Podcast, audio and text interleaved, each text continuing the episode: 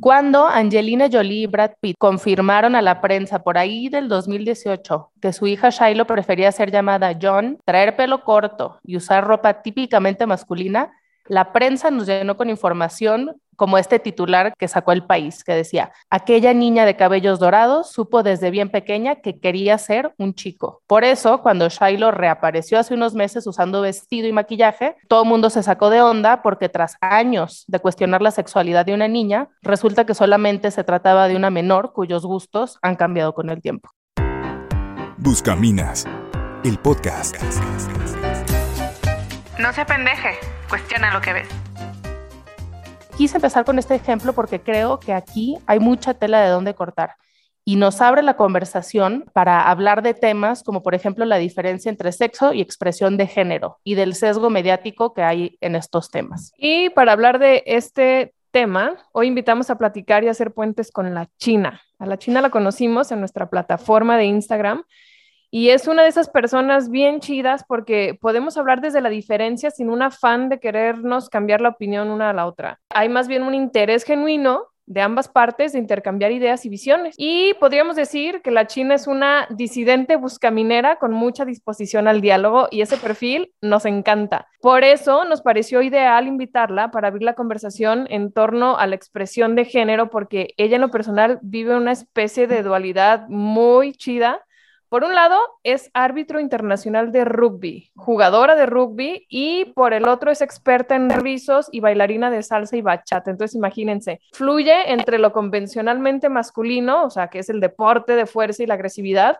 y lo súper convencionalmente femenino, lo estético y la danza, la expresión fina. Entonces, con este marco, si bien nosotras entendemos bien de dónde vienen los reclamos hacia este deber ser de las mujeres y de la feminidad, que en su mayoría pues se enraizan en algunos feminismos, sí cuestionamos los marcos culturales, la socialización y demás. Y yo en lo personal, por ejemplo, pues sí soy una morra medio vato en muchas cosas, pero tenemos nuestras reservas, ¿no? A, este como discurso hegemónico del feminismo, que ya platicaremos ahorita, pero por lo pronto, en ese sentido, tú, China, ¿crees que existen tales características innatas biológicas para hombres y mujeres? Definitivamente es algo que hemos aprendido. El cuestionar estas cosas es importante, sobre todo porque creo que como nos han educado es porque ha servido como para dar un orden, ¿sabes? No es como, ah, quiero que seas mujer de esta manera porque así quiero, sino porque a lo mejor en algún momento era lo más fácil, ¿no? Sabes que, que, las mujeres son así, que los hombres son así,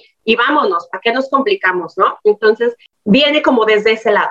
Entiendo tu punto, y, sí creo que hay gran parte de socialización en estas formas en las que nos han explicado cómo debe ser una mujer o cómo lo hemos entendido a través de todos nuestros medios de influencia, el entretenimiento y demás. Pero yo sí creo que en lo personal, pues que es como un poco reduccionista y parcial el verlo todo como una serie de construcciones ¿no? Y, atribuir eso como a la socialización machista, porque, bueno, nosotras que nos identificamos más a lo mejor con unos tipos de feminismo, por ejemplo, el relacional, el de la diferencia o el factual, que han hecho grandes aportes para cuestionar justo estas narrativas de las que hablas, sin embargo, no niegan que sí existen características innatas de cada sexo. Y ahí, por ejemplo, Roxana Kramer es una argentina buenísima que se ha dedicado como a rescatar esta data y decir, o sea, sí, sí somos parte de socialización, pero también hay cuestiones biológicas que interactúan y cuando se intersectan, pues sí nos hacen más propensas a elegir ciertas cosas. Eh, no sé, para averiguar si sí vivimos en un patriarcado súper opresor, también creo que a veces nos hace falta ver ese marco interpretativo de la evolución.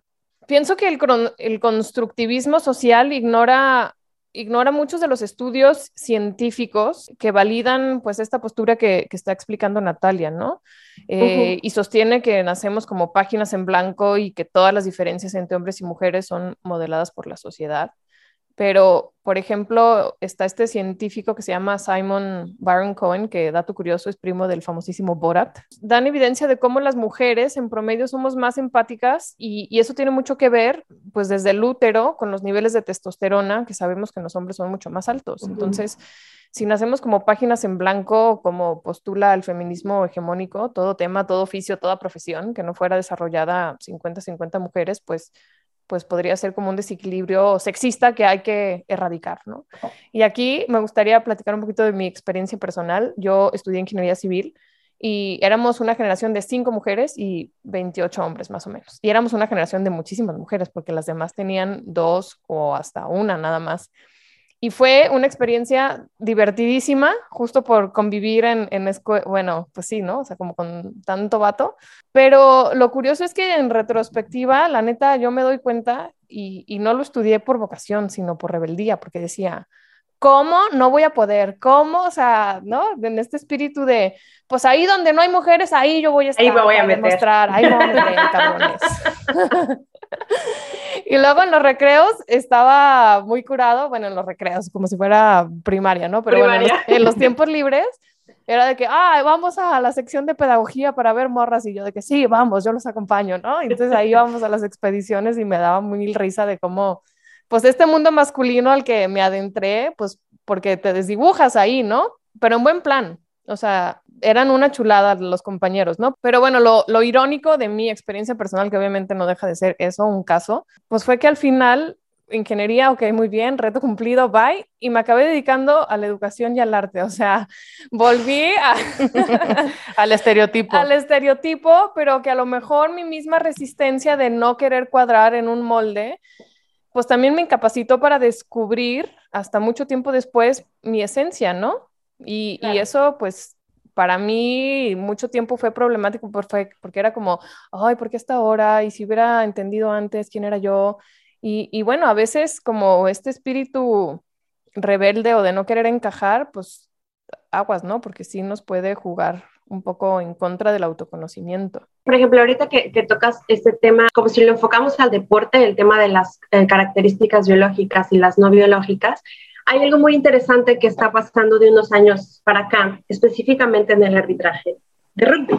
Yo empecé a ser árbitro hace 6, 7 años, eh, obviamente primero en México, después tuve oportunidad de ir a otros países, y eso me, me, llevó a conocer a otras mujeres árbitros, otras mujeres referees. Actualmente existe una chica que se llama Holly Davidson, ella es escocesa y literalmente la chava está haciendo historia, ¿no? Tiene 26 años, creo. Es de las primeras mujeres que está pitando juegos varoniles en altos niveles. ¿No? Cuando yo me pongo a investigar a Holly Davidson, detrás de Holly Davidson estaban otras, otras mujeres. Lo interesante es que eh, les costó mucho trabajo abrirse camino eh, en el arbitraje porque los entrenadores de árbitros decían que las mujeres no tenían la capacidad física para aguantar un partido de hombres. O sea, no se podía porque sus, sus características físicas eran diferentes. Y ya, venía, ya había mujeres previo a eso abogando porque más mujeres, primero, obviamente estamos hablando de que el arbitraje pues, es un nicho muy pequeño. El, el, hecho de que no es algo que muchas mujeres quieren hacer por muchas cuestiones. Y luego estaba la parte física. Desde hace como unos 10, 12 años ya había referees commissioners diciendo, oye, es que las mujeres tienen la capacidad física para pitar un juego de hombres, de claro. y de 15, y sin embargo siguen siendo cuestionadas por sus características biológicas. Yo creo que ahí sí, o sea, la base es un poco, es, bueno, que yo creo que es una realidad y, y me baso en que tengo un esposo que se dedica a entrenar ciclistas entonces me platica un montón de cosas y, y sí hay una diferencia entre la capacidad de un hombre y una mujer, ¿no? De rendimiento. Uh -huh. Si bien como dice la China es, es, muy entrenable y claro que habrá mujeres que puedan tener la capacidad de, de, aguantar un partido de rugby y creo que debe de haber esa posibilidad, pero no es lo mismo ya a un nivel competitivo elite, donde los topes entre hombres y mujeres sí son distintos y por más entrenables que sean, hay límites de capacidad física muscular, eh, de masa muscular, de las hormonas, eh, lo, lo, que eso implica para mayores velocidades, potencia, rendimiento. Obviamente, pues cada deporte tiene sus particularidades, ¿no? Pero bueno, yo, yo sí acotaría que sí creo que es distinto poner a competir en igualdad de circunstancias a hombres y mujeres a habilitar espacios donde mujeres capacitadas y bien entrenadas puedan arbitrar competencias de hombres. Creo que es diferente sí. porque no están compitiendo unos con otros, ¿no? Sí, de, de, no los estamos poniendo, no es, es un equipo varonil contra Ajá, un equipo femenil, exacto. en eso estamos de acuerdo.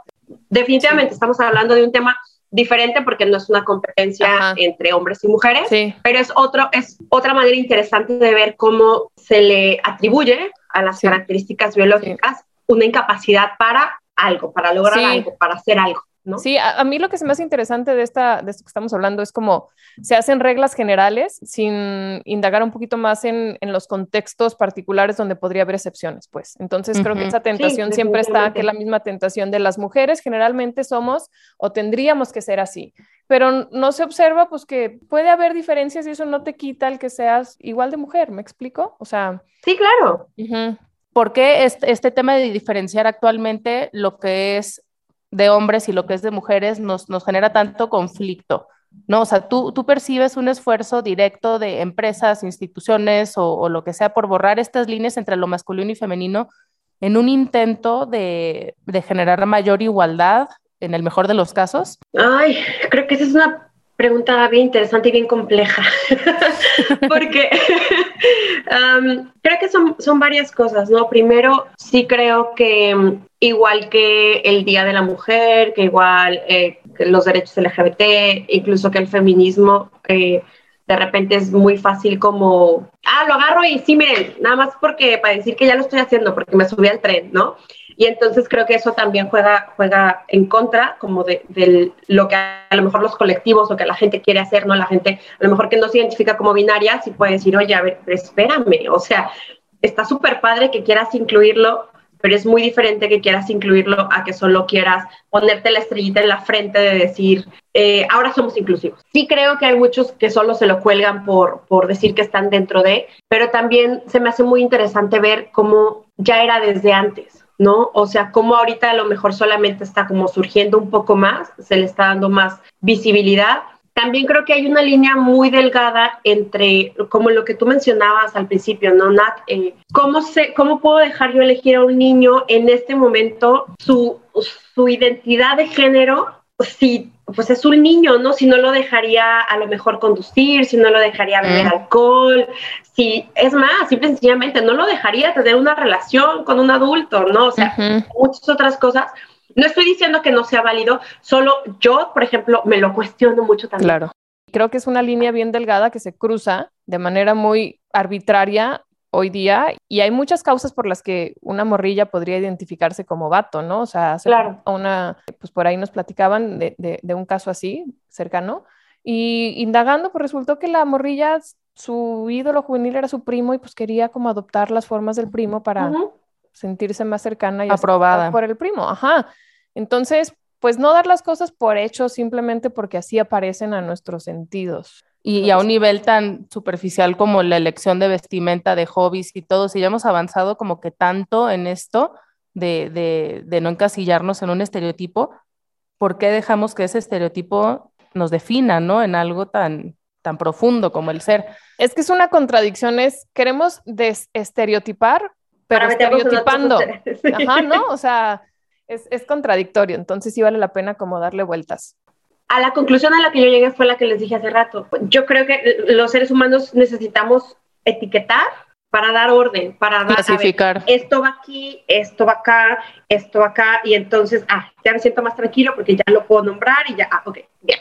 No creo que, venga necesariamente de, de una opresión como intencional, ¿sabes? Como que no, es que no se merecen, que los... No, no, no, a ver, en su momento a lo mejor era lo más fácil, hombre y mujer, y vámonos. Eso no quita que exista la gente que a lo mejor no se identifica, pero sí creo que la binariedad nace como de esa necesidad de nosotros de decir, es esto y es esto, y ya, no me quiero complicar, vámonos, y, y así son las cosas, ¿no? Y actualmente ya hay gente que la cuestiona y hay gente que dice, oye, pero ¿y si no es esto ni es esto otro? A ver, ¿qué puede ser entonces? Pero pues me haces con unos genitales, como que yo ahí digo, ¿por qué se le atribuye malicia o por qué se le atribuye una connotación negativa algo con lo que en el mundo natural se observa machos y hembras y, ya está, lo que tú hagas con eso y cómo te decías expresar y cómo la sociedad te lleve a, ciertas opresiones que ya hemos mencionado aquí, eso es lo que está mal, ¿no? El, como el marco interpretativo de esa sexualidad, pero yo creo que es innegable que nacemos hombres o mujeres, ya la forma en la que tú decidas vivir eso, pues ya cada quien que haga lo que quiera, pero ¿por qué se le da, o sea, tú por qué crees que es algo negativo intrínsecamente el que clasifiquemos así? Para nada creo que sea negativo. O sea, no, no creo que sea algo inherentemente bueno o inherentemente malo. Es justo lo que te decía, solo creo que es, ah, es que necesito darle orden, porque dándole orden para mí es más fácil identificarlo, para mí es más fácil decir, estas son las características. A ver, si ya desde las comunidades indígenas hace cientos de años ellos ya contemplaban esta posibilidad, tal vez nosotros también podemos empezar a contemplarla y podemos empezar a verla y podemos empezar a ver desde dónde podemos aportar, qué podemos hacer, si sí, si no, si va conmigo, si yo digo, oye, definitivamente esto para mí no es.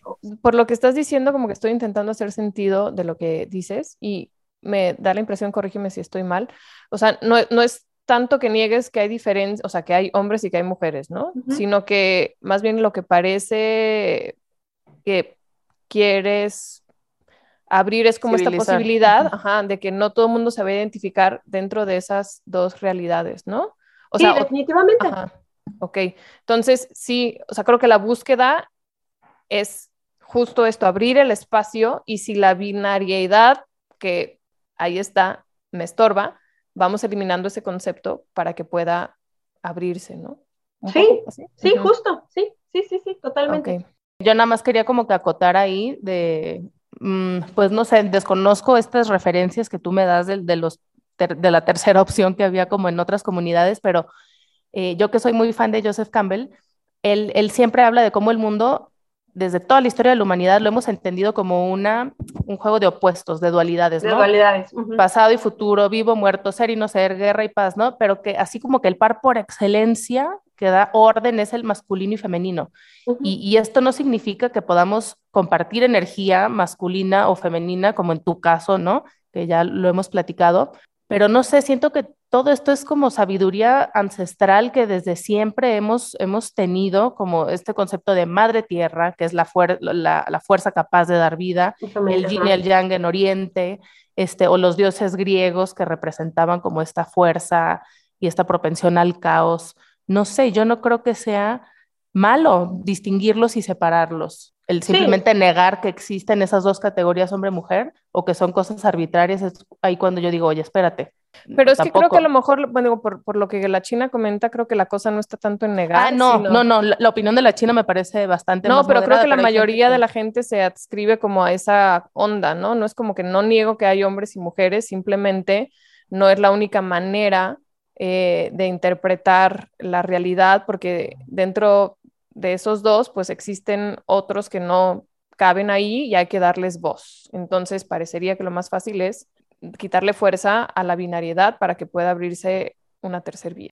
Se me hace muy interesante que también eso, que los indígenas de diferentes partes del mundo, o sea, como los zapotecos, como los maui, como los samoanos, como los fillanos, tenían esa opción del tercer género, o sea, ¿Desde hace cuánto, sabes? ¿Desde hace pues cuánto? Porque somos los mismos seres humanos, ¿no? O sea, no hay nada nuevo bajo el sol y esas estas mismas problemáticas a las que nos enfrentamos hoy, ellos le dieron otra solución. Y lo que nos está tocando ahorita es también cuál es la solución eh, a esta realidad que existe. La, solución no es pretender que no hay esto, ¿no? Que no existe y hay que ocultarlo bajo el tapete, ¿no? Pues es...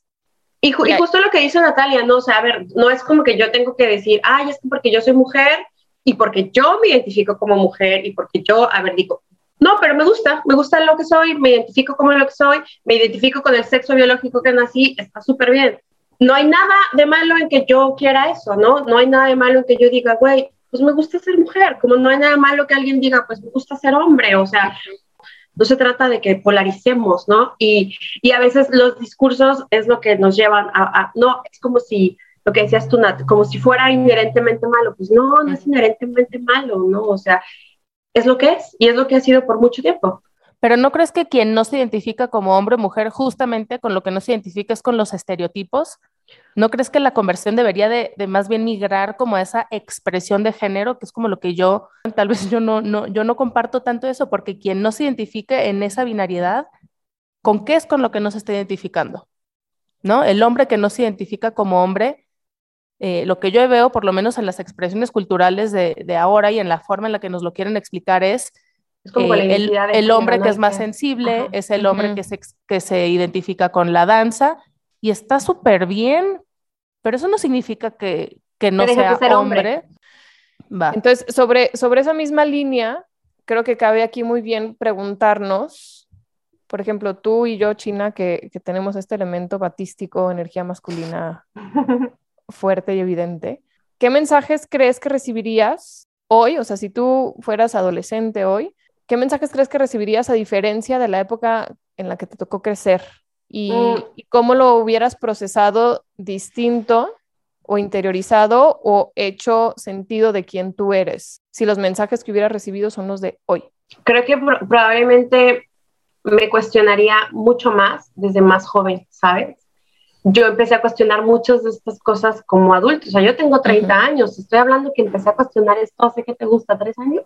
Ujú, Antes ni siquiera me habría cabido en la cabeza, ¿no? Es, ah, pues así es, así ha sido y pues a lo mejor así va a ser. O sea, sí veo mucho y es algo que me, que me hace cuestionarme. Es mi hermana, mi hermana es 10 años más chica que yo, mi hermana tiene 20. ujú, Y para mi hermana, por ejemplo, mi hermana se me hace súper interesante porque me hace, me hace cuestionarme si yo habría adoptado las maneras que tiene mi hermana, ¿no? Ella es bailarina de ballet desde hace muchos años y, por ejemplo, tú ves a mi, mi hermana se rapó hace poco, ella es así, tiene unos rizos preciosos y le dio por raparse dos veces. Y ella usa mucha ropa oversize, súper, súper, o sea, de verdad, tú, tú ves a mi hermana y, y es una playera extra, extra grande con un pantalón. Billie Eilish.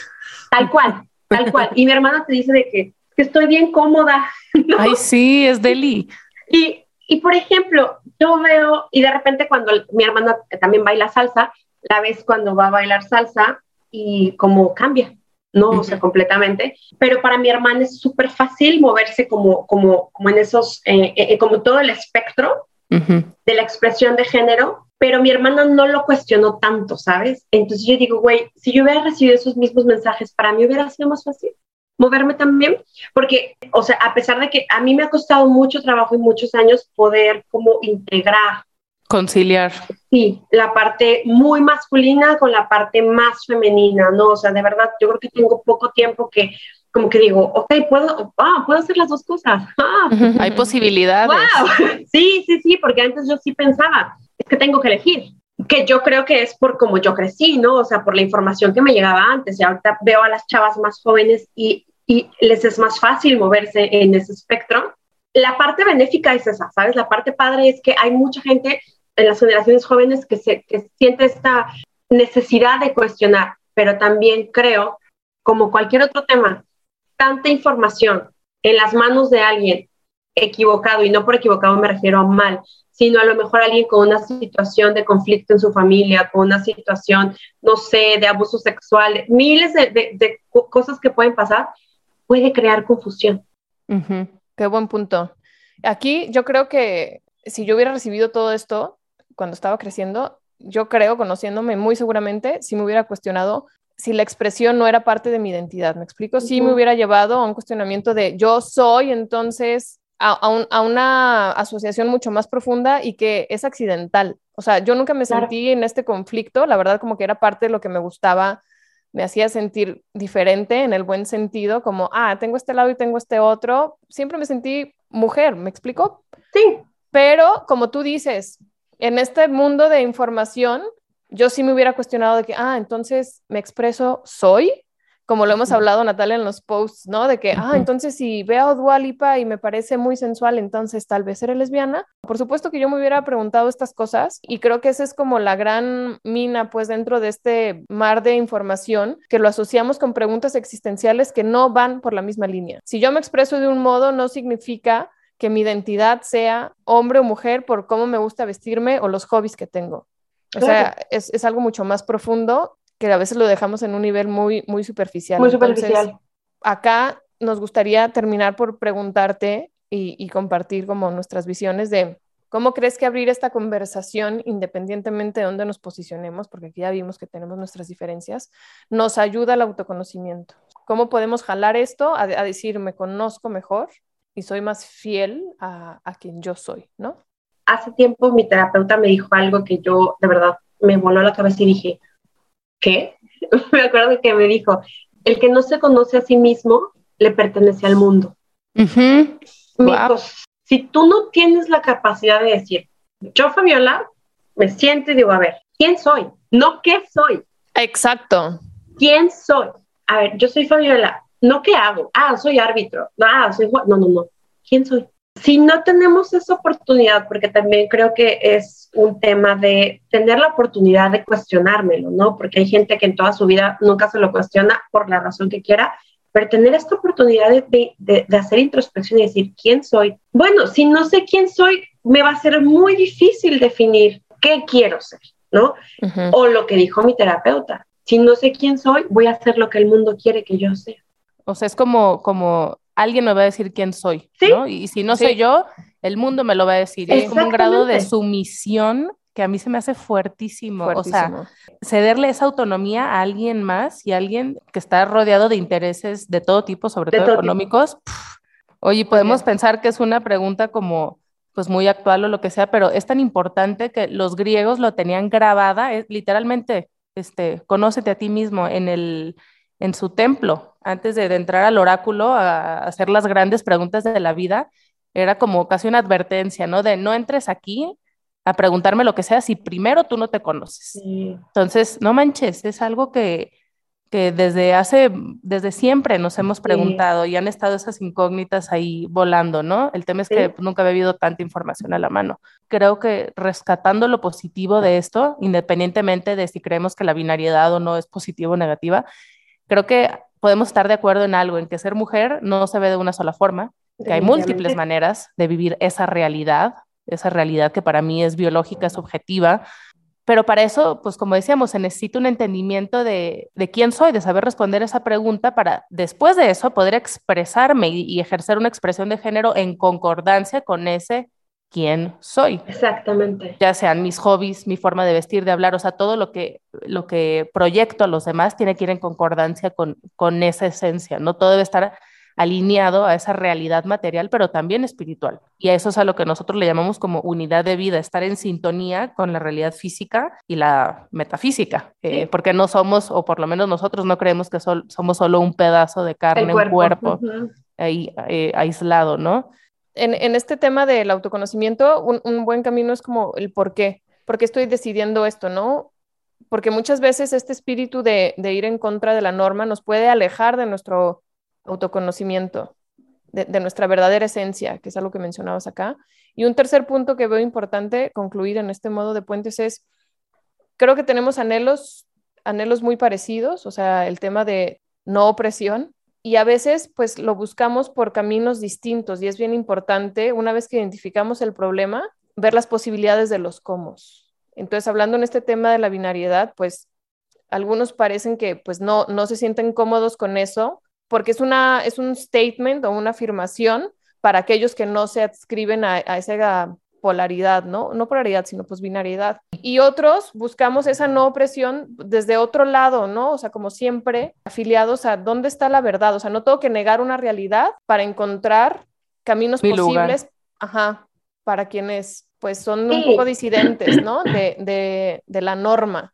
Lo que acabas de decir, nos estamos buscando un mismo objetivo y lo estamos buscando tal vez de maneras diferentes, desde trincheras diferentes, pero el objetivo es el mismo, que al final, si yo les soy muy sincera, esta es una de las razones por las que a mí me gusta su página y por las que yo digo, a ver, hoy voy a leer este post y voy a tener que pensar.